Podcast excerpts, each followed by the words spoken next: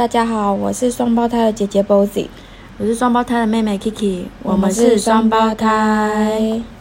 休息了两周，就是终于就是 抓紧时间赶快上来再 update 一下。对，因为最最最近就是因为过呃圣诞节，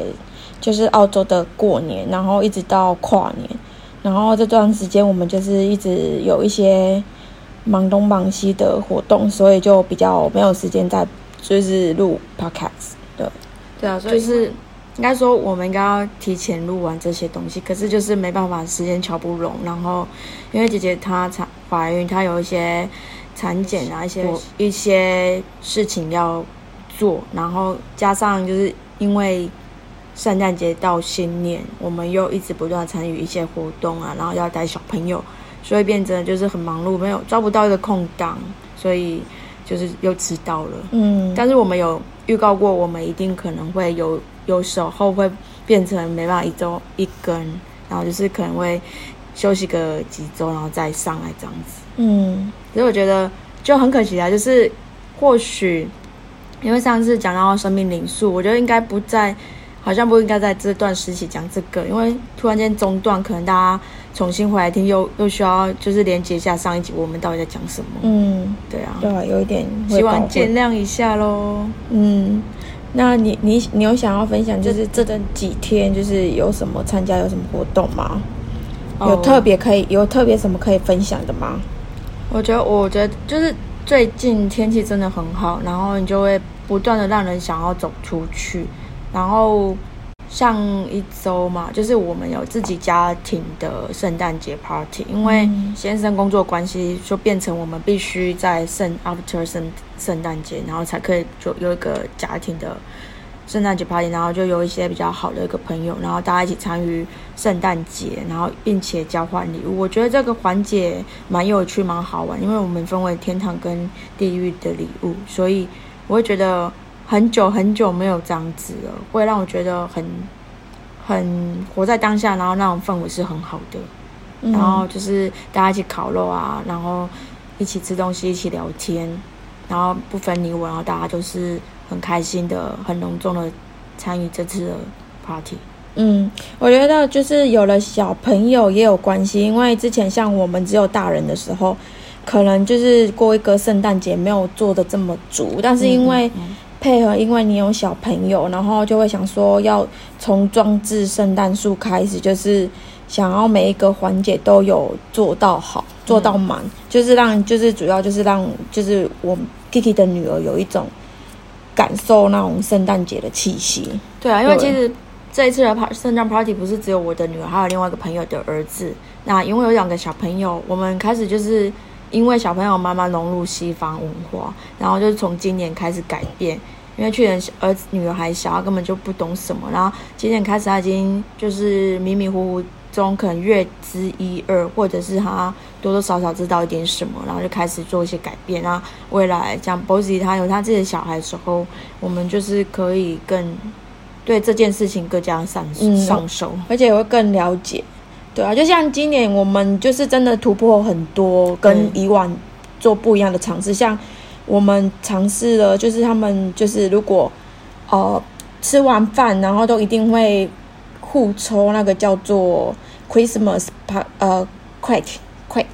就是你要两两个人互抽那个游戏，就是你看，就是里面会有一些小小玩具或者是小礼物，小礼物，然后。就会有一个一顶帽子，然后就是你大家戴在头上，就是欢乐一下，然后就是后来就后后面再拍个照，然后像今年我就也特别的准备了一些比较西方会吃的 cheese tray，嗯，就是比较是西方在吃西方文化的饮食啊，就是他们每次 party 或者是一些重要场合，他们一定都有这么一盘，对，就以前可能还不懂的时候就。吃不惯，然后但是现在就觉得哇，慢慢的接就是去接受以及觉得还不错。嗯，然后你说到那个 quick，我就觉得很很以前都觉得看别人买那个都以为只是装饰品放在圣诞树架，然后一直到今年才知道原来它是一个就是给来宾或者是宾客们一起就是可能晚餐之过后余一个互动的小游戏。对我觉得那个蛮好玩的，就蛮可爱的。你就不知道你会抽到什么小东西。嗯，当然它是一个真的只是就是个小东西，可是就是一个娱乐性质的，对，跟大家有一个互动，对我觉得这个还蛮不错的。而且就蛮好的是，就是真的是大家久久不见，然后刚好趁这个假期可以互相约见面，然后就是有这就是一起来参与这个活动。就是我觉得这今年的圣诞节真的过好过忙，而且过得非常充足。对，有对有有就是有融入当地的感觉。对，有融入当地。以往可能就不会那么的丰厚的感，有圣诞节的感觉。对啊，就是认识当地人，然后在当我们在这边也生活了一段时间，就是渐渐的了解到他们的一些文化习性，我觉得还蛮不错的。嗯，然后再到就是跨年这一件事。这一天，然后就是带着女儿去到市区走一走，因为去年有带她去这边的 casino 看那个跨年烟火，但是今年就是特别想要带她走到街上去 city，因为 city 一定是最热闹的地方，然后就看有什么样的活动。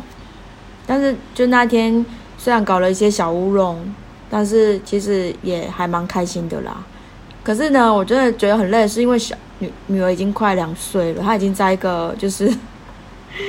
就是摇八叉的年纪，所以她真的就是可能一下子天色黑人太多，她也会觉得很害怕，需要妈妈，又是一个很黏人的年纪，所以那天就几乎都抱着她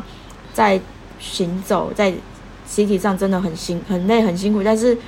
又觉得很希望她去参与这个感觉。那后来我们就是只看了一个九点的烟火，对，就打算想要回家了。不然其实原本是想要撑到十二点，但真的没有办法，因为小朋友很累，然后导致我们也会很累。对，但我觉得很不错的是，我们走到放烟火的河边的过程当中，我们经过那个市区广场，有个地方它就是在播放那个户外电影，我觉得那个地方超好的。对，而且我女儿也超喜欢那个地方。他在那边玩的不亦乐乎，就只是放个蓝骨骨头在地上，然后大家一起抬头看电影，他他也可以在那边玩的很开心，然后结交一些小朋友。对，结交一些那个那边的小朋友，这应该是他最喜欢的环节之一吧，就是跨年那一天。总而言之，我们就是经过，我们就经历了一个就是小小的庆，就是。跨年夜，可是我觉得在这边有一个我发现的问题，就是我我在台湾没有特别发现这个问题，就是不知道在台湾跨年是不是有九点的烟火给小朋友。但你如果在澳洲跨年的话，就是基本上他们都会有一个九点一定会有一个小场的小型的烟火秀，那是给小朋友的，就是等于小朋友看完这个九点的烟火就可以回家睡觉了。哦，对，我们这次特别有发现，其实以以前一直以来就有了，但是我们没有想那么多。对，然后有小朋友之后才发现，九点真的会有一场烟火，不管在澳洲的哪一个地方。对，因为我们之前去雪梨参加跨年，跨年的时候也是有九点就会先放一批烟火，然后我就觉得为什么会是这样子？但我现在现在想起来也是啦，就是小朋友很多小朋友其实。很早就需要休息睡觉了，那九点就放一批，那小朋友可以先回家了。对，所以我们正在犹豫要不要回家的时候，就刚好九点就来了一批烟火，嗯，我们就很心满意足的看完那批烟火，然后就慢慢的回程，嗯，就带着他的女儿回家了。不然其实真的很累，不然也没办没没办法再熬到十二点。对啊，撑到十二点真的太累，心疲力尽。然后你也怀孕，然后我要带个小孩，然后小孩又闹的时候，真的是。很累，真的好累哦。所以我就觉得，哇，就一路走到现在，就哇，休就是就是出去参加活动几天，然后休息了几天，然后昨天我们又去，就跟 family 又去就是那边有很多 tour 你可以去参加，而且这些 tour 都是可能在比较就是 public holiday 比较一些限定的假期，会有一些比如说动物展览啊，或者是演上画画，其实这都是 for 小朋友的，所以就很非很很欢迎 family。一起去参加、去参与，然后那边也有一些餐厅，对，然后在地上就是 picnic，就很舒服、很开心、很 relax 的一天。然后我们昨天就是睡晚一点，然后下午就在那边度过一个午后，跟家人。对，我觉得这种感觉真的很棒。对，真的很棒。就是因为可可能，然后小朋友还有可以就是奔跑的地方、玩乐的放电，对放电一下。对 好，这就是我们最近在忙碌的事情，就是近况。然后其实说累，真的也蛮累的，但是也是很充实啊。主题然后还是要跟大家讲一下新年快乐，啊新年快乐 耶圣！诞节快乐。就是虽然已经过了，但是就补讲一下，就是恭喜大家，就是又走过了这一年。对希望大家在新的一年都能够有好的开始。嗯对。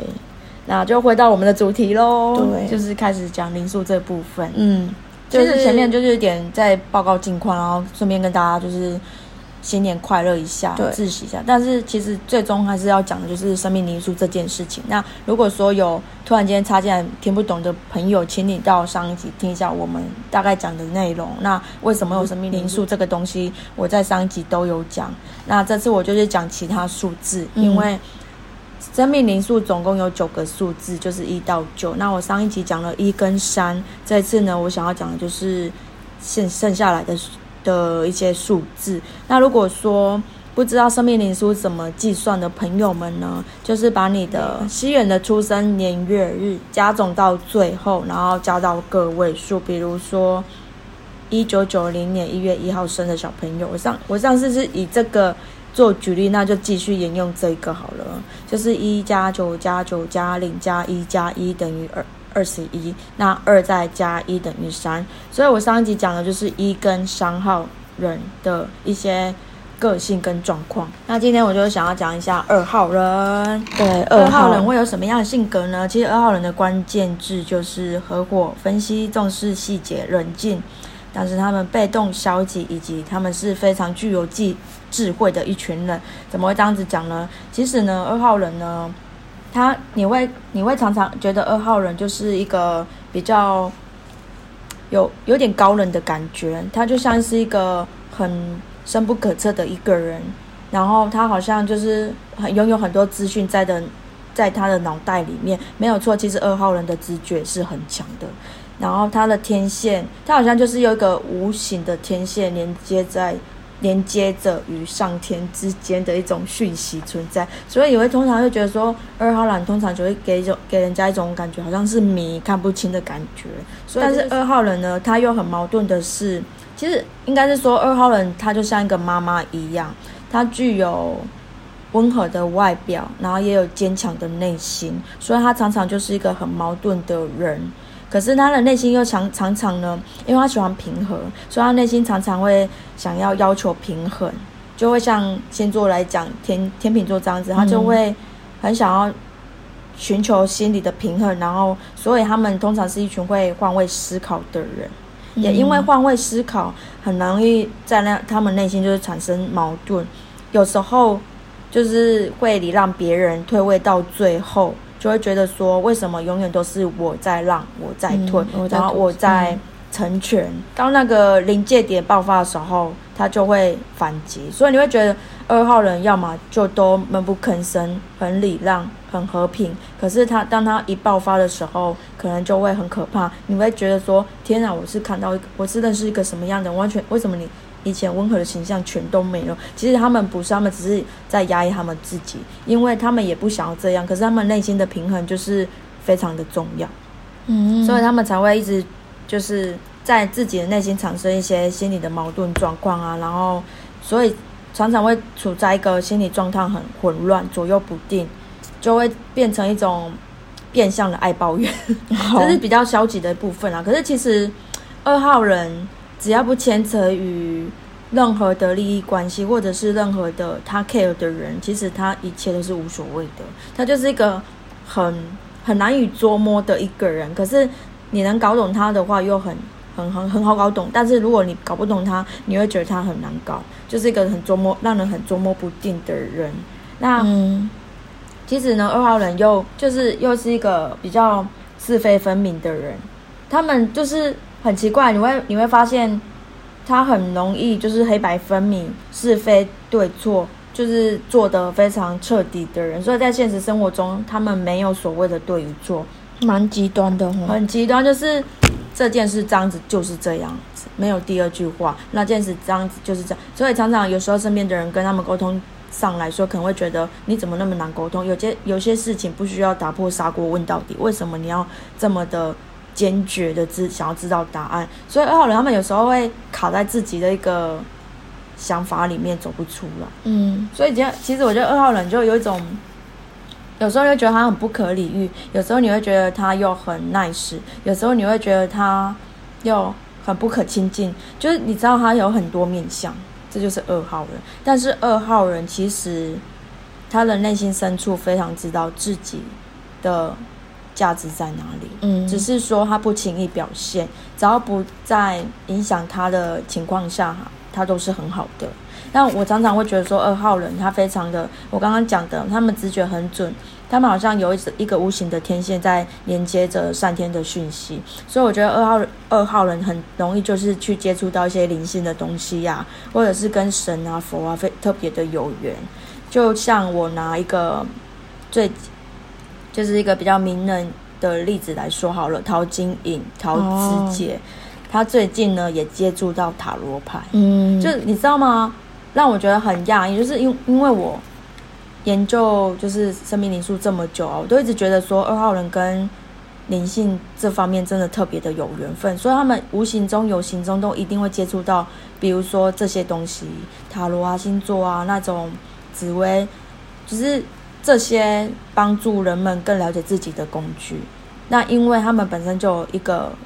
无可诉说的天线，所以他们能够在他们读塔罗牌的时候，能够精准的知道你在想什么，也或者他们可以吸无形的吸收到一些讯息，告诉他们，哎，你的人生该走到哪里，而且你该往哪里走咯。你所以相对来说，他们也有一个一点点成分的幸运，就是他们永远知道说人生方向该往哪里走。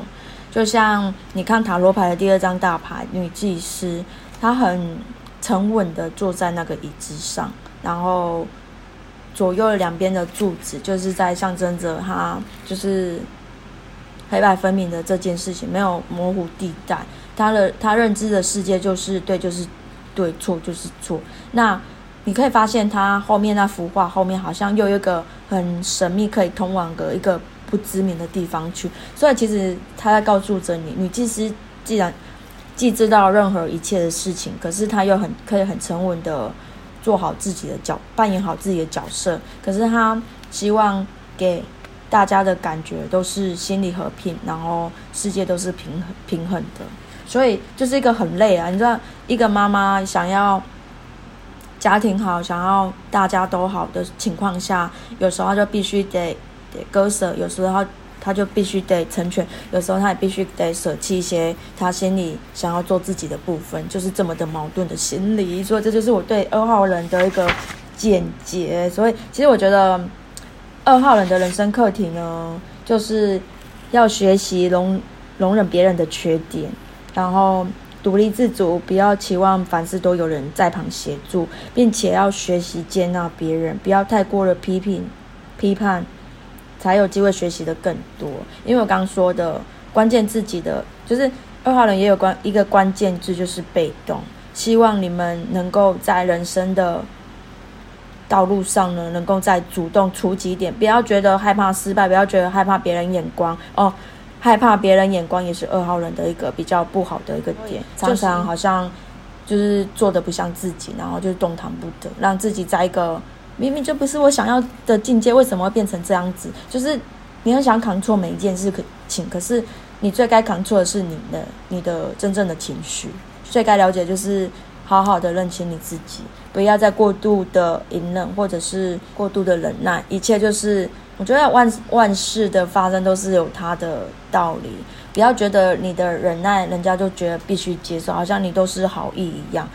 我觉得每个人都有每个人的课题，我们只需要把自己的管好就好了，别人的课题就让他自己去处理吧。我们只是我们只要只需要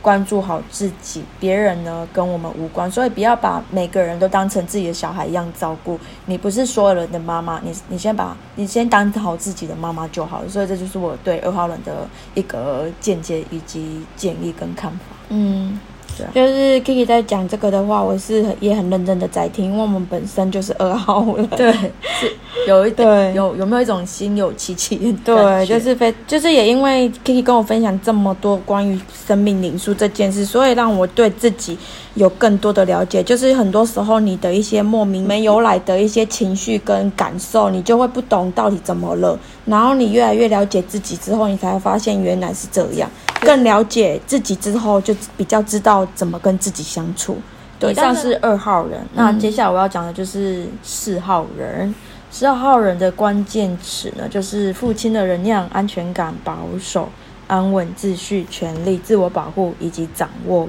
感。就是，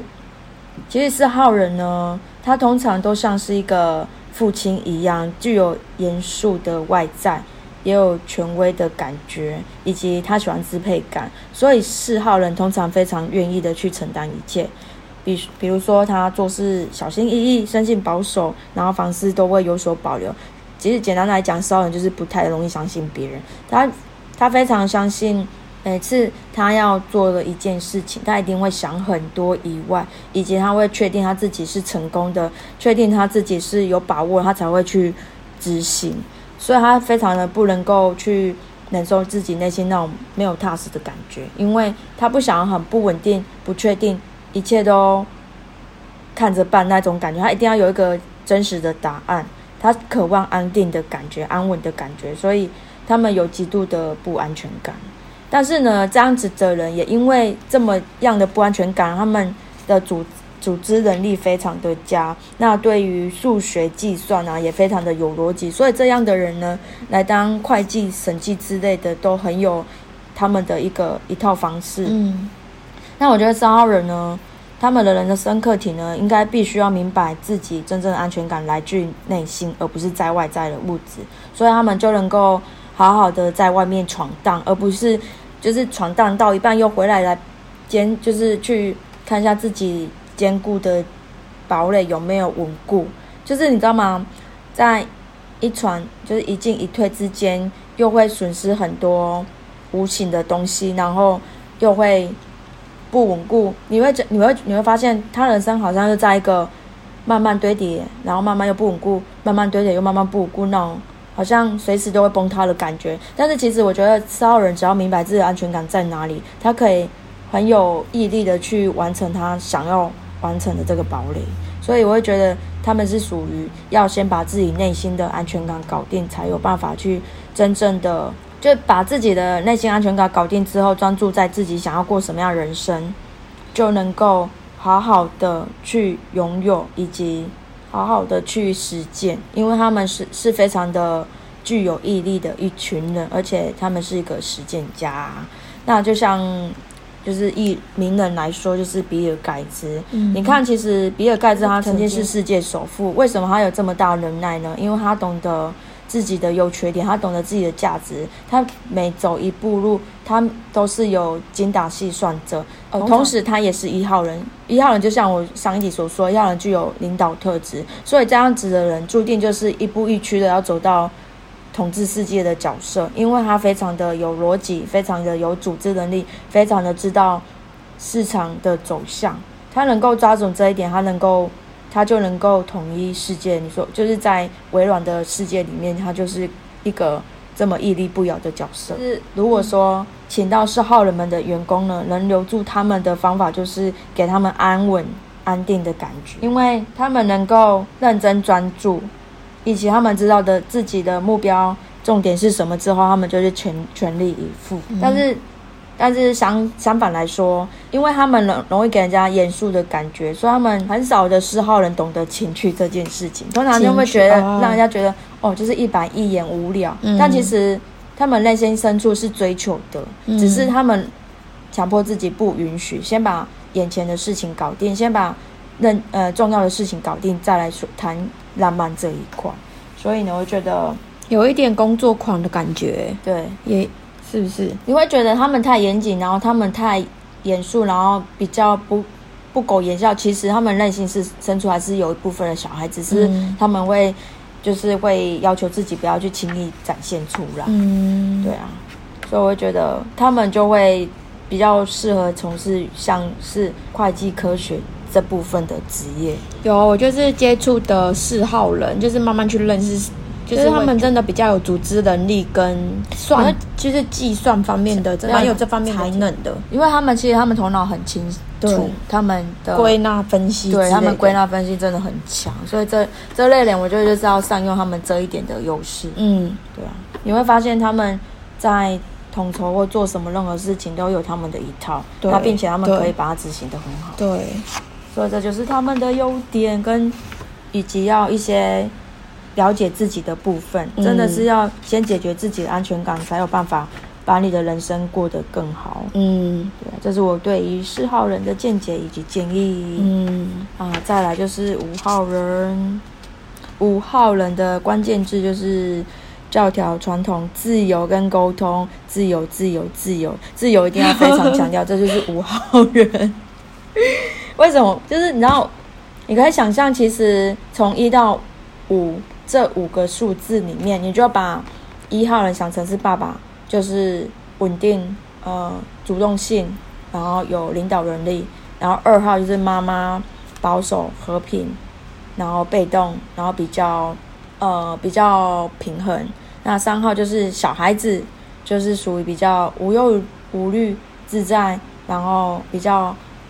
表达能力比较好，然后比较搞笑谐星的部分。那四号人就是在长大过程的青少年，比较容易没安全感，比较比较需要寻找自己的过程。所以，但是他们在成长过程当中，又是脑袋非常清楚的一群人，他们重视自己内在的感受。那五号人呢，就是长大之后的小孩子，需要非常大的自由以及无限延伸的可能。怎么会这样子讲呢？其实五号人呢，热爱追求自由，以但是也讨厌承诺跟责任，因为。因为人生不断的追求改变，也爱学习，所以我常常会说五号人就是花钱花时间在享受世界的人。他们比较年轻的时期的时候，他们可能比较没有那种要定下来的感觉，会觉得说让会想只要接触到任何事情，他们就会想要去闯、去体验、去感受。所以通常就是漂泊不定，一直到晚年的时期，五号人才会慢慢的去。定下来，然后才会去开始找什么才是人生的方向。所以通常，可是呢，优点是什么？因为他们先前期已经花太多时间跟钱去体验了，所以他们如果跟其他人相处来说，他们身上真的是有一个魅力所在。那个魅力就是这个这个人身上有故事。他有好多好多的经验可以分享，他有好多好多的故事可以诉说。嗯，五号人也是很不 care 接触各各个方面的领域，对不对？对。所以就是应该是也是什么都想尝试吧。对，所以他们是天生的冒险家，然后自我主张能力非常强，然后比较坚持自己的想法。去探索世界，所以很多五号人身边的伴侣可能会常常觉得你真的很难沟通，很固执，不容易被说服，因为他们非常的做自己，嗯，因为自在嘛，自由自在是他们所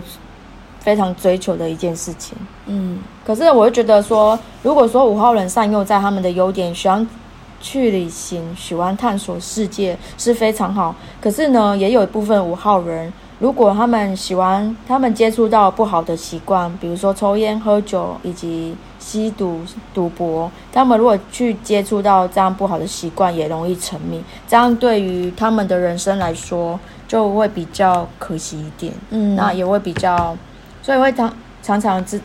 你会常常发现五号人身上呢，一定会有一些不好的习性。就算没有呢，就是他们内内心深处可能也会有一点让你。不为就是不为你所知的恶习，比较没那么好的习惯啊。嗯，但是当然也有正常的五号人，这我觉得这这就跟原生家庭有很大关系。嗯，对。依依照我对五号人的个性的了解呢，我就会觉得，呃，我不想我的小孩是五号人，因为虽然他们尝尽人生的喜怒哀乐，可是他们也会过得比较辛苦一点。就是早年可能会比较没有自己的方向，然后早也比较。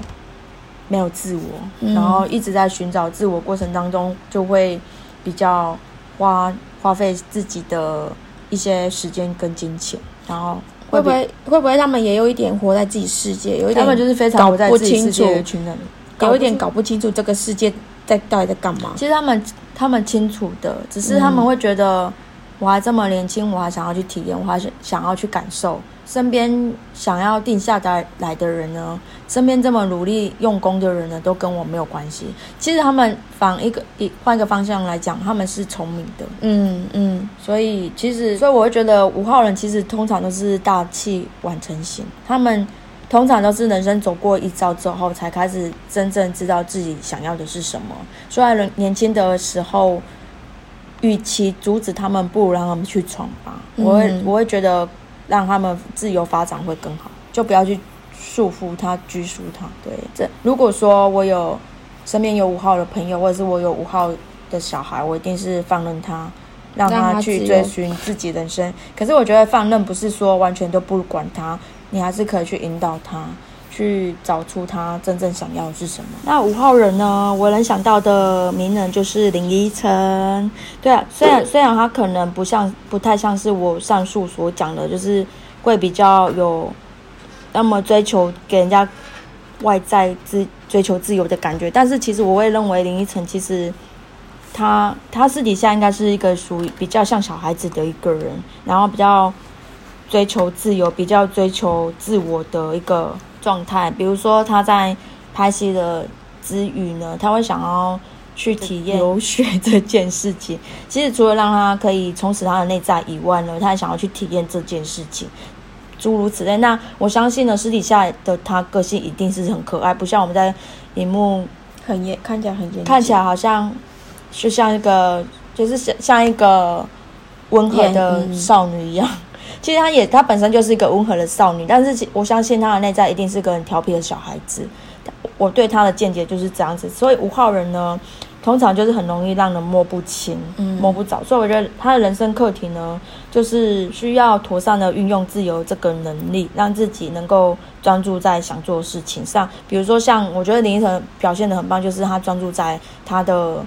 演戏的职来上，所以他得到他既定的掌声，所以我就我觉得他这是他应得的。那除此之外，如果五号人如果不能够善用自由这个能力呢，很容易就让自己什么都想要，但是什么都最后什么都得不到。那偶尔要懂得认错，因为五号人就是脑袋比较固执一点，通常都不懂得认错。所以，哎，总之我觉得五号人真的很讲不完，因为他们有太多的优点及缺点集聚一一身，就是一个小孩子在成长过程当中，什么都想要去闯，什么就想要去看，什么都想要去体验，不呃不想要面对所有人的阻挡，你越阻挡了我，越要去做，就是一个这么的叛逆，呃不经一事不长一智的小孩子。所以通常五号人，可是你你会觉得，可是很很反观的就是他们又具有传统的教条，所以通常你会你遇到五号人，你会发现刚开始他给你的第一个感觉是慢熟，他不容易很快的跟你打入一圈，因为他还在观察你，所以我才说他们其实是聪明的一群人，他们懂得观察，他们的他们那种那叫什么，就喝，哦，很容易看清这个人来来的一种你想要干嘛，所以所以他们不好，他们也是不好骗的一群人。如果他们没有任何外在枷锁，其实他们就是活得非常自由的一群人。就是我所谓枷锁，可能就是生活、工作、家庭，或者是他的朋友、他的情人，诸如此类的东西。他们真的是自由自在的一群人。嗯这就是我对于五号人的见解以及建议。嗯，Kiki 在讲的时候，我真的是感同身受，因为本身也是五号人的个性，所以就是很蛮能了解他在表达的一些状况。然后就是照据他所知的，就是你你的个性就会吸引那个那一些比较跟你一样个性的人，就是的确。就像我的先生也是五号人，就是有一些比较亲密的朋友或者是家人，都是就是会是五号人这个状况相处的比较就是融洽，就是真的蛮感同身受的。然后因为 Kiki 真的这方面真的钻研的蛮专业的，所以我完全插不上话，然后只能就是很安静的听他在分析分析这些生命灵数的的的个性跟个人特质，就是让我觉得很精彩、很厉害，然后又很又很不可思议。哦，对啊，我你刚刚讲到说就是磁场，就是我我把。我是什么样灵数灵，就是什么样的人会遇到什么样的人，我都称为是磁场。就比如说你是五号人，嗯，你就会容易遇到五号人。那其实我我这我现在又突然间有一个想法，会不会就是因为同磁场的人会相遇在一起，才会看出彼此的优缺点？比如说，假设对，假设我我是一个五号人，我不喜欢认错，然后我遇到一个更不喜欢认错的人，我就会很生气，然后就会发现其实。如果我不改变，我为什么要去要求对方改变？嗯，会不会有一种在治自己的感觉？哦，就是 就是就是命运的安排，就是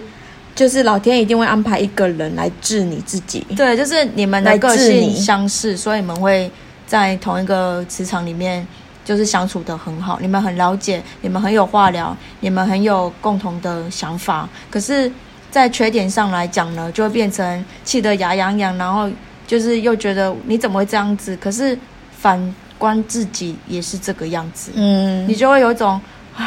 自己都这样，我又何必？我又怎么去要求别人改变？嗯，我有一种，嗯，自己人治自己的感觉。对，我觉得很好笑的，就是因为我们本身是双胞胎，我们都有五号这个特质，然后我们嫁的先生。对，都是有五号，也都是五号人，所以那你在了解自己是五号人的时候，你在面对五号人，就你知道很生气，但是你也没办法，因为你知道他这就是他的个性，对，这就是他他全部的个性，优点缺点你都必须得接受，对，因为就像你在接受你自己一样，嗯，就是一物克一物的概念，对，所以就突然间让我领悟到，我或许磁场相吸就是有。这样的成分在，嗯，然后也可能因为了解吧，所以比较容易，比较可以忍得住，或者是他可以接受你这个样子，或者是他就是我们的一面镜子，我们看他这样子，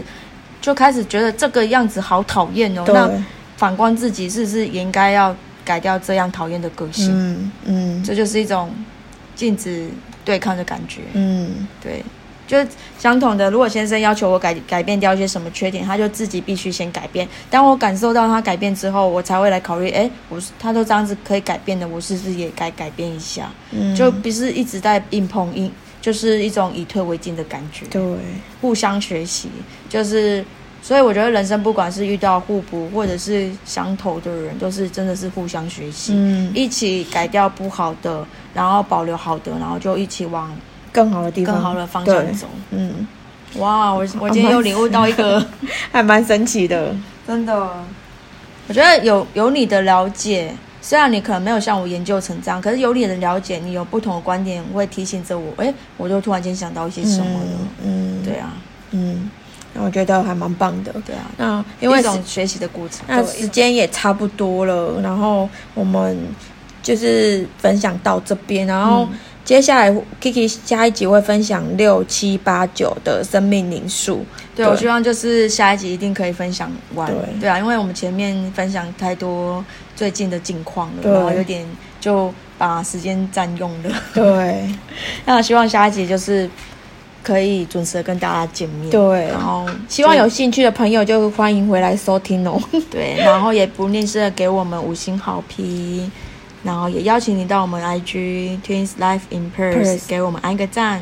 啊！我们就下次见喽，拜拜。